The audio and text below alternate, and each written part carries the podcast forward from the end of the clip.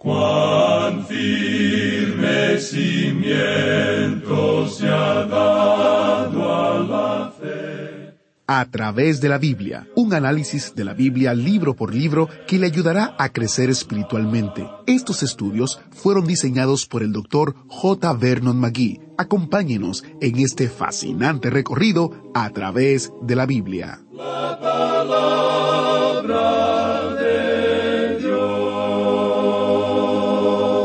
Por tanto, teniendo un gran sumo sacerdote que traspasó los cielos, Jesús el Hijo de Dios, retengamos nuestra profesión, porque no tenemos un sumo sacerdote que no pueda compadecerse de nuestras debilidades, sino uno que fue tentado en todo según nuestra semejanza, pero sin pecado. Acerquémonos, pues, confiadamente al trono de la gracia para alcanzar misericordia y hallar gracia para el oportuno socorro. Hebreos 4, 14 al 16. Esta es la porción de las Escrituras que vamos a estudiar hoy mientras continuamos en nuestro estudio de la epístola a los Hebreos. Bienvenidos a través de la Biblia, el programa donde conocemos a Dios en su palabra. Soy su anfitrión, Heiel Ortiz. ¿A dónde puede ir cuando ha fracasado? ¿Qué puede hacer cuando necesita descanso, fuerza o ayuda? Si conoce al Señor Jesús como Salvador, entonces usted tiene un abogado que le defiende, un sumo sacerdote que intercede por usted, un tierno pastor que le cuida y le provee. Usted busca en Dios su descanso, su apoyo y fuerza. Solo a través de su fe en Él y solo en Él encontramos el descanso que necesitamos y las respuestas a las luchas de esta vida. Usted me ha escuchado varias veces hablar de las notas y bosquejos. Tengo varias cosas que decirle respecto a eso. Primero, son gratuitos. Usted puede ir a través de la biblia.org barra notas y descargarlas. Se pueden enviar por correo electrónico. Cuando usted se suscribe a las notas y bosquejos, también recibe nuestro boletín mensual.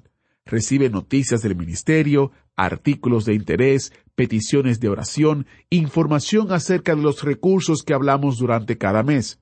Es una manera de estar conectado con el ministerio.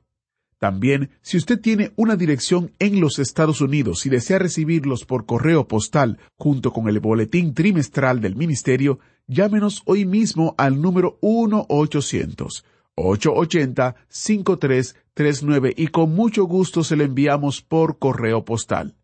Visite a través de la biblia.org barra notas para descargar las notas y bosquejos o suscribirse en línea y a nuestro número el 1-800-880-5339 si tiene una dirección en los Estados Unidos y desea recibirlos por correo postal. Cada copia de la nota y los bosquejos del Dr. Magui incluyen algunos puntos a considerar para aumentar su comprensión de la Biblia. El Dr. Magui sugiere lo siguiente. Haga un resumen de cada capítulo. Mencione cuál es el tema del capítulo, el versículo más importante, la palabra más importante, su enseñanza acerca de Cristo, un mandamiento para obedecer, una promesa de la cual usted puede asirse, la nueva verdad que tiene que aprender o la nueva verdad para aprender. Aplicando estos puntos de consideración al estudio de la palabra le ayudará a profundizar el significado de cada capítulo que estudia. Antes de empezar el estudio de hoy, comparto este mensaje alentador de Rosa en Argentina. A través de la Biblia es un programa maravilloso, por medio del cual aprendo la palabra de Dios y la comparto con mi familia y amigos. Que nuestro Señor Jesucristo siga usando sus vidas y derrame de sus grandes bendiciones sobre cada uno de ustedes. Gracias, gracias por todo lo que hacen. También recibimos este mensaje de Marta, que vive en España. El Señor os bendiga. Comparto con mis amigas y mi hija vuestro precioso programa que nos alienta y anima. Un saludo y un abrazo con cariño en Cristo. Damos gracias a Dios por Marta y Rosa y muchos otros oyentes que nos cuentan que están compartiendo a través de la Biblia con sus familiares y amigos. Así el alcance del programa se extiende a más personas. Una manera sencilla de compartir el estudio es a través de las redes sociales o medios sociales. Cada vez que usted comparte, comenta o interactúa de alguna manera con nuestras publicaciones, usted ayuda a extender el alcance del ministerio. Encuéntrenos en las siguientes redes, en Instagram, Facebook y X, que anteriormente era Twitter. También puede visitar a través de la biblia.org barra social para enlaces directos. A través de la biblia.org barra social. Iniciamos este tiempo en oración. Padre Celestial, qué bueno es saber que podemos venir ante ti porque tenemos un sumo sacerdote que es Jesucristo que intercede por nosotros, que sabe nuestra condición, que se acuerda de que somos polvo y que intercede por nosotros y nos da bendición en ti. Te pedimos, oh Señor, que podamos profundizar aún más estos conceptos que estudiaremos hoy en nuestras vidas, de manera tal que podamos vivir para tu gloria. Te pedimos, Señor, que este sea un tiempo de bendición y de aprendizaje. Usa a este tiempo, usa al Maestro y que tu Espíritu Santo habla a nuestra mente y corazón. En el nombre de Jesús te lo pedimos. Amén. Continuamos hoy, amigo oyente, nuestro recorrido por el capítulo cuatro de la Epístola a los Hebreos. Y al llegar hoy a este pasaje de las Escrituras, que comienza aquí con el versículo catorce de este capítulo cuatro, iniciamos nuestra consideración de nuestro gran sumo sacerdote en los últimos tres versículos. Vamos a poder ver, comenzando con este versículo catorce y hasta el versículo veintiocho del capítulo siete, que Cristo es mejor que el sacerdocio levítico. El Señor Jesucristo es nuestro gran sumo sacerdote. Esto va a ser muy importante de notar porque los israelitas acostumbraban a ir a través del sumo sacerdote de la orden levítica y el sacerdote que servía en el tabernáculo o en el templo, y era a través de ellos que hacían su consagración a Dios y llevaban sus sacrificios. En este pasaje vemos que el Señor Jesucristo es nuestro sacerdote. El escritor aquí, y creemos una vez más que era el apóstol Pablo, se muestra preocupado y a la vez muy entusiasta en cuanto al sacerdocio de Cristo. En el capítulo tres él había dicho, Considerad al apóstol y sumo sacerdote de nuestra profesión, Cristo Jesús. Él quería que la gente que estaba leyendo la epístola considerara inmediatamente a nuestro sumo sacerdote. Él ha llegado ahora a este tema, y este será el tema a través del resto de la epístola, pero también habrá, por supuesto, la aplicación de esta gran verdad. Ahora el versículo catorce de este capítulo cuatro de la epístola a los Hebreos dice Por tanto, teniendo un gran sumo sacerdote que traspasó los cielos, Jesús, el Hijo de Dios, retengamos nuestra profesión, y se podría decir mejor, nuestra confesión.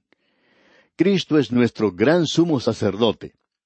La noción pagana del sacerdocio creemos que influencia un poco nuestro pensar en referencia a un sacerdote. Lo que el sacerdote pagano en realidad hacía era poner una barrera en cuanto al acercamiento a Dios. El sacerdote reclamaba para sí cierto poder místico que sería esencial para que una persona se acercara a Dios, y esta persona tenía que ir a través del sacerdote que tenía esa habilidad en particular. Esta clase de cosa, por supuesto, niega la obra consumada de Cristo y el sacerdocio de todos los creyentes.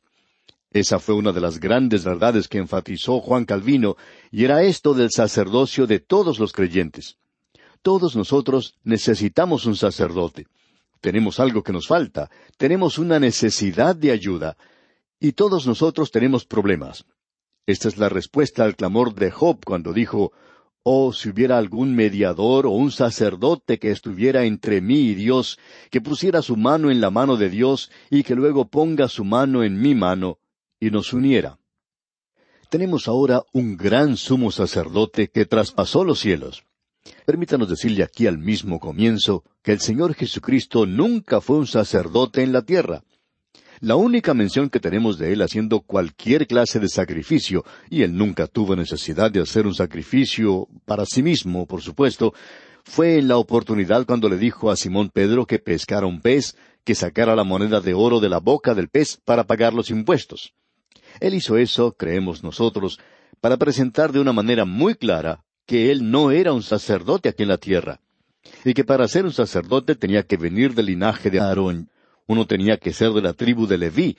El Señor Jesús vino de la tribu de Judá, y ese no era el linaje sacerdotal. Él estaba en el linaje real. Pero cuando Él estuvo aquí en la tierra, Él vino como profeta. Él vino hablando por Dios. Él regresó al cielo como sacerdote para representarnos allá a nosotros. Él llegó a ser un sacerdote cuando ascendió a los cielos. Él murió aquí para salvarnos, y Él vive allá para mantenernos salvos. Notemos nuevamente lo que dice aquí. Por tanto, teniendo un sumo sacerdote. Tenemos un sumo sacerdote. Él traspasó los cielos. Uno de los cargos o funciones que tiene el Señor Jesucristo es como sacerdote. Es cierto que cuando Él estuvo aquí, Él se ofreció a sí mismo en la cruz y estaba actuando como sacerdote, pero como sacerdote nos representa a usted y a mí, y eso indica que Él tuvo que esperar hasta regresar al cielo para hacer eso. Digámoslo de la siguiente manera. Cristo ocupa un cargo triple. Él fue profeta cuando vino hace más de dos mil años. Eso es el pasado. Él es sacerdote hoy, y eso es para el presente. Él vendrá algún día para reinar como rey, y eso es para el futuro. Pero Él ocupa esos tres cargos. El cargo es triple el que tiene Cristo. Y ese en realidad es el gran tema de la epístola a los Hebreos. Ahora, ¿qué dice? Retengamos no nuestra profesión, sino nuestra confesión. Así es que aquí tenemos nuevamente esta expresión que es en realidad un mandamiento para nosotros. Es un reto, como podemos apreciar. Es un llamado, creemos, que nos dice que hagamos algo. Retengamos nuestra confesión. Usted puede notar que Él no dijo que retengamos nuestra salvación. Él no está hablando aquí de nuestra salvación. Él está hablando acerca de nuestro testimonio aquí. Se está refiriendo a nuestra forma de vivir por Él aquí. Él murió para salvarnos. Él vive ahora en el cielo para mantenernos salvos y eso nos ayuda a ser buenos testigos de Él. Eso es algo que es muy importante. Hay personas que dicen, bueno, yo no puedo vivir la vida cristiana. Amigo oyente, usted no puede vivir la vida cristiana, y Dios nunca le pidió a usted que viva la vida cristiana, y le doy gracias a Dios por eso, porque si uno tratara de hacerlo, no daría resultado. Usted no lo puede hacer en su propia fuerza. Él nunca le pidió a usted que hiciera eso. Lo que Él sí le pidió es que la viviera a través de Él.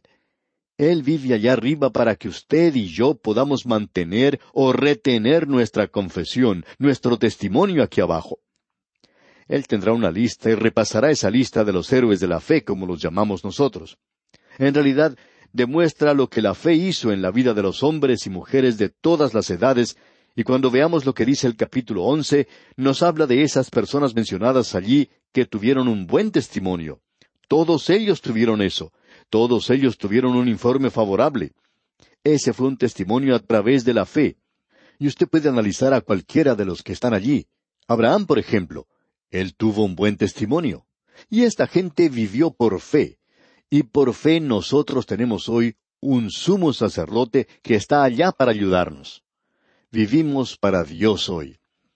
Y en el versículo quince de este capítulo cuatro de la epístola a los Hebreos leemos porque no tenemos un sumo sacerdote que no pueda compadecerse de nuestras debilidades, sino uno que fue tentado en todo según nuestra semejanza, pero sin pecado.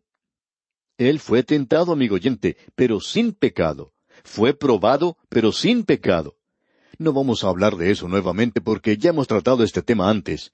Pero en la tentación, como nosotros la llamamos, la prueba de Jesús en el desierto, él no podía haber fracasado porque Él es el Dios hombre. Pero la presión de esta prueba fue mucho mayor para Él de lo que podría haber sido para nosotros. El Señor Jesucristo dijo, porque viene el príncipe de este mundo y Él nada tiene en mí.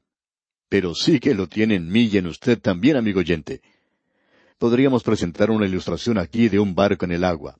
Y ese barco solo puede soportar cierta presión. Cuando se le pone demasiada presión, entonces se raja el casco del bote o del barco y entra el agua. Y así se quita esa presión. Y así somos la mayoría de nosotros. En el momento en que dejamos de resistir, ya no hay más presión, porque usted ha abandonado su lucha. Pero él nunca dejó de hacer eso.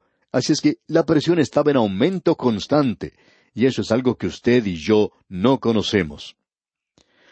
Permítanos usar otra ilustración. Podemos observar a un tren, por ejemplo. Quizá usted ha podido ver a un tren de carga, y en su lado cada vagón indica la cantidad de peso que puede soportar. De vez en cuando podemos ver a un vagón que tiene cierta depresión en el medio, como uno de esos caballos viejos que tiene una curvatura en el lomo, una curvatura hacia abajo. Ahora, ¿qué fue lo que sucedió? Bueno, se le puso demasiado peso. Y entonces se dio no puede cargar tanto peso. Y eso es cierto con todos nosotros, amigo oyente. Nosotros podemos soportar cierto peso y no podemos llevar más de eso.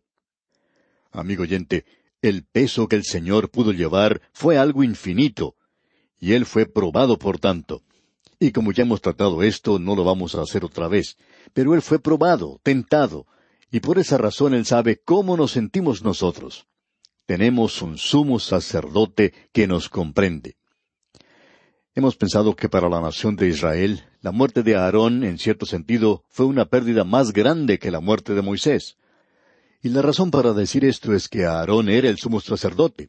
Y pensamos que aquellos israelitas que crecieron con Aarón, jugaron con él cuando eran jovencitos, y también estaban muy familiarizados con él cuando creció y llegó a ser un hombre joven, podían acercarse a él y decirle, Mira, Aarón, yo he hecho esto y aquello y no lo debería haber hecho, pero aquí traigo mi sacrificio.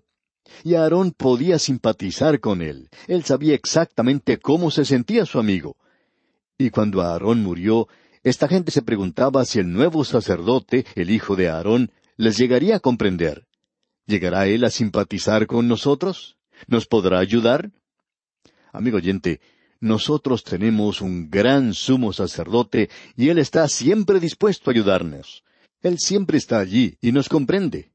Él no nos comprende de una forma académica nada más, sino que Él está allí en la carne.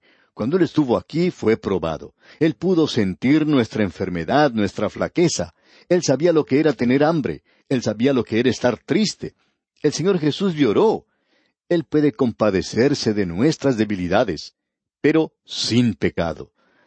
Y el versículo siguiente, el versículo 16 de este capítulo cuatro de la epístola a los Hebreos dice, Acerquémonos, pues, confiadamente al trono de la gracia, para alcanzar misericordia y hallar gracia para el oportuno socorro.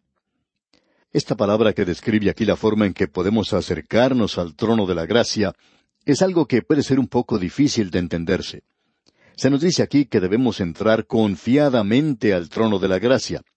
Quizá esto se puede entender como que podemos acercarnos de una manera irrespetuosa, quizá, acercándonos a Él demostrando demasiada confianza. Pero no creemos que esa sea la verdadera interpretación. Y no sabemos qué otra palabra usar para reemplazar a esta en realidad. La palabra que se utiliza en griego es meda paragesia, y en realidad demuestra la libertad de expresión que los atenienses apreciaban tanto. Creemos que probablemente ellos fueron los primeros en expresar que el ciudadano común tenía la libertad de expresión. Y esa es la palabra que se utiliza aquí. Acerquémonos, pues, con libertad de expresión al trono de la gracia. Podemos hablar libremente con el Señor Jesucristo. Usted sabe, amigo oyente, que yo puedo decirle a Él todas las cosas y aun cosas que no le podía decir ni a usted. Pero él me comprende, Él conoce mis debilidades y por tanto las puedo compartir con Él. Hemos aprendido a hablar francamente con Él. No hemos sido tentados a abusar de la confianza, eso no nos gusta a nosotros. No nos acercamos a Él de esa manera. Él es Dios. Así es que debemos acercarnos a Él en adoración y reverencia. Pero tenemos libertad de hablar, porque Él también es hombre, es Dios, pero también es hombre puedo entrar confiadamente, puedo acercarme y puedo ir con mucha libertad. Puedo decirle a Él lo que tengo en mi corazón, puedo abrir mi corazón ante Él.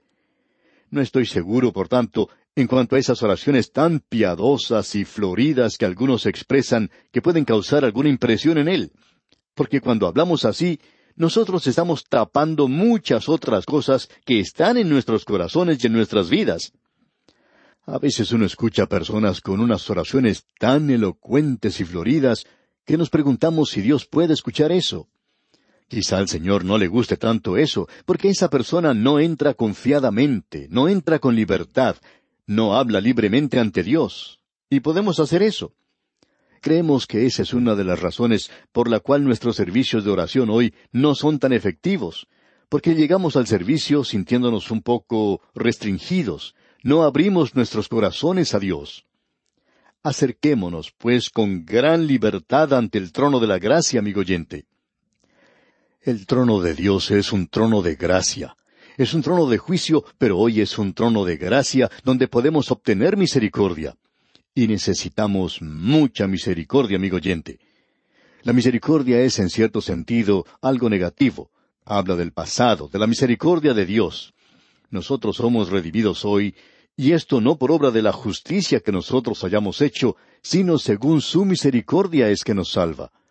Él ha sido misericordioso conmigo, y estoy seguro que lo ha sido también con usted. Y ese socorro es algo muy positivo. Nos habla del futuro, nosotros podemos obtener misericordia y hallar gracia para el oportuno socorro. Cuando uno lee el Salmo 23, en algunas traducciones nuevas dice, El Señor es mi pastor, nada me ha faltado. Y eso es algo ridículo, que nada nos ha faltado. La belleza de todo esto es que David podía decir, nada me faltará. Pero por cierto que eso ha sido también así en el pasado y lo mismo en el presente. Pero eso no es lo que le está diciendo. David dijo, Nada me faltará. ¿Por qué? Porque el Señor es mi pastor.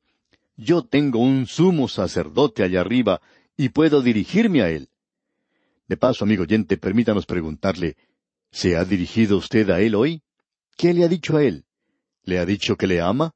¿Le ha dicho a él lo miserable que es usted? ¿Por qué no le dice eso? Él ya lo sabe de cualquier manera. ¿Por qué no se lo dice? No trate de aparentar, amigo oyente, lo que no es. No asuma esa actitud piadosa de que venimos a ti en los méritos de Cristo. Él ya sabe eso. Usted ni siquiera pudiera llegar allí si no fuera por los méritos de Cristo.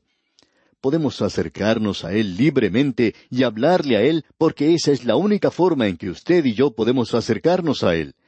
No actuemos de una forma demasiado piadosa. No creemos que a Él le guste eso. Bien, llegamos ahora al capítulo cinco de esta epístola a los Hebreos.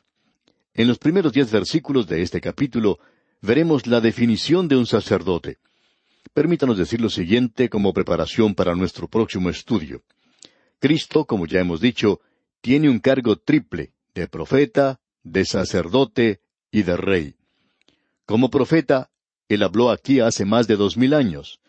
Ya hemos visto que Él es la palabra final de parte de Dios para con los hombres.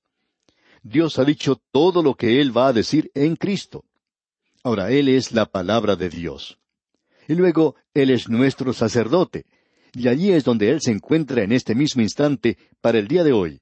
Él es el sacerdote para la generación de ahora. Él vendrá algún día como rey, pero ahora Él es nuestro gran sumo sacerdote. ¿Y qué es un sacerdote? ¿Cómo llena Él los requisitos? Ya veremos esto, Dios mediante, en nuestro próximo estudio. Es nuestra oración que el Señor derrame sobre usted sus ricas y abundantes bendiciones. ¿Fue de ayuda para usted el estudio de hoy? ¿Desea enviarnos algún comentario de lo que ha estado escuchando? Entonces escríbanos, no espere más. Nuestro correo electrónico es atv@transmundial.org. atv@transmundial.org. Si desea recibir las notas y bosquejos de lo que estamos estudiando, suscríbase gratis en nuestra página en Internet, a través de la Biblia.org barra notas, a través de la Biblia.org barra notas.